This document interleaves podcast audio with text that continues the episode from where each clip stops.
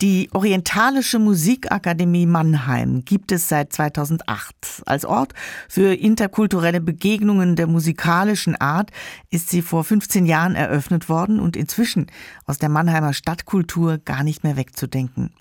Es gibt dort Kurse für orientalische Musik, für Erwachsene und Jugendliche, soziokulturelle Musikprojekte, aber auch immer wieder Konzerte, dazu Tanz- und Theaterperformances und eben die Möglichkeit, über die Musik zu den eigenen Wurzeln zurückzufinden und andere Kulturen kennenzulernen. Johannes Kiefer ist Geschäftsführer dieser ganz besonderen Institution. Herr Kiefer, wie würden Sie denn das, nennen wir es mal, Leitbild beschreiben? Was ist die Idee hinter der Orientalischen Musikakademie? Die Orientalische Musikakademie, würde ich sagen, ist vor allem ein Ort der Begegnung. Es sind da ganz verschiedene Communities zu Hause.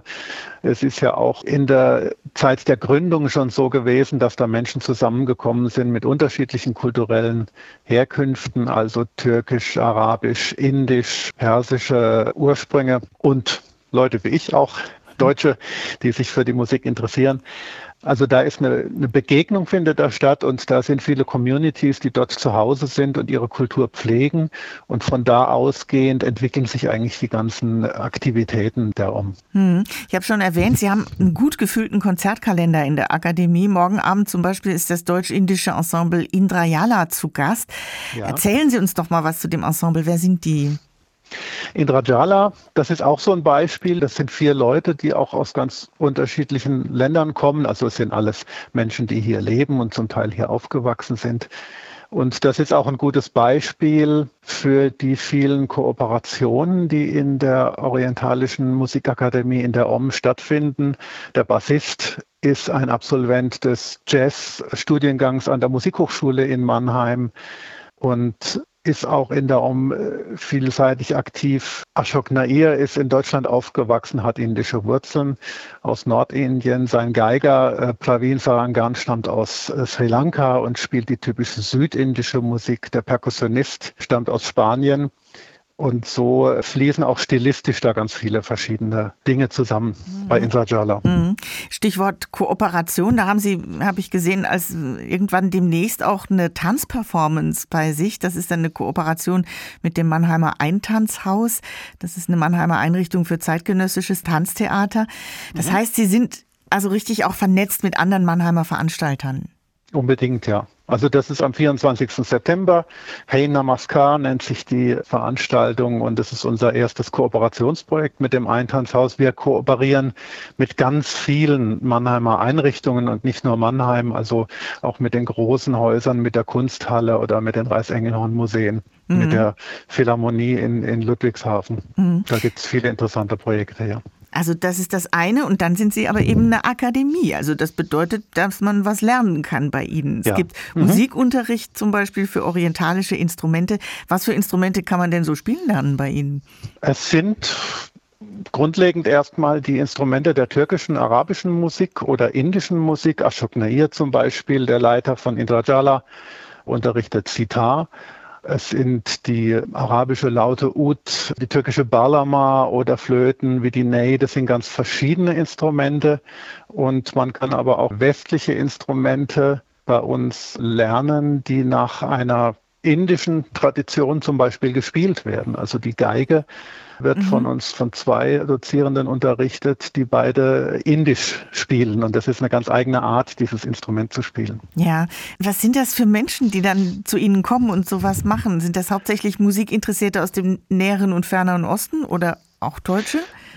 Querbeet. Ja. Also es gibt viele Leute, die, wie Sie schon gesagt haben, ihre eigene Herkunftskultur pflegen wollen die hier in der Region leben oder auch von weiter her kommen. Also je nachdem kommen zu unseren Workshops auch Leute aus Frankreich oder aus Belgien, je nachdem, wen wir als Dozenten einladen.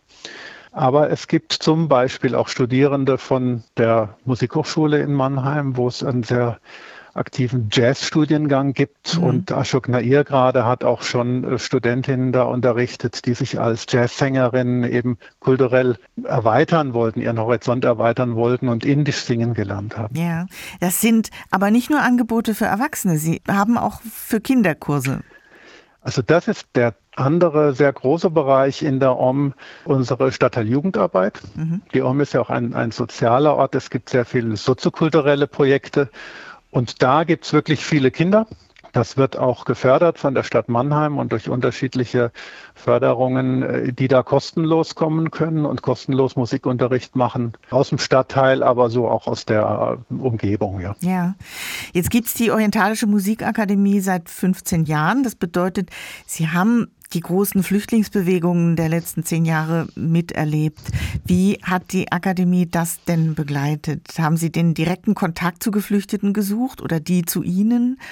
Das war eigentlich gar nicht nötig, denn zum Teil äh, waren auf einmal Menschen als Geflüchtete in Deutschland, mit denen wir jahrelang vorher schon Kontakt hatten. Äh, syrische Musiker und die waren dann auf einmal hier und haben hier gelebt. Mhm. So. Auf der anderen Seite ist es so gewesen, dass Mannheim ja Erstaufnahmestadt ja. war in den Jahren 2015, 2016 unsere Leute zum Teil auch dort gearbeitet haben in den Erstaufnahmestellen. Mhm und wir da sehr direkt Kontakt gekriegt haben, viele Geflüchtete direkt auch in unsere Kurse gekommen sind oder zu unseren Veranstaltungen. Das schon, die haben dann auch über die Musik einfach versucht, ja. da, ja. Mhm. Ja, und daraus hat sich eigentlich eine sehr aktive Szene entwickelt. Also wir haben jetzt eine sehr aktive arabische Community. Und bleibt da eigentlich jede Musikkultur eher für sich oder haben die Leute bei Ihnen auch Lust, anderes kennenzulernen und ihre Kulturen zu fusionieren? Beides.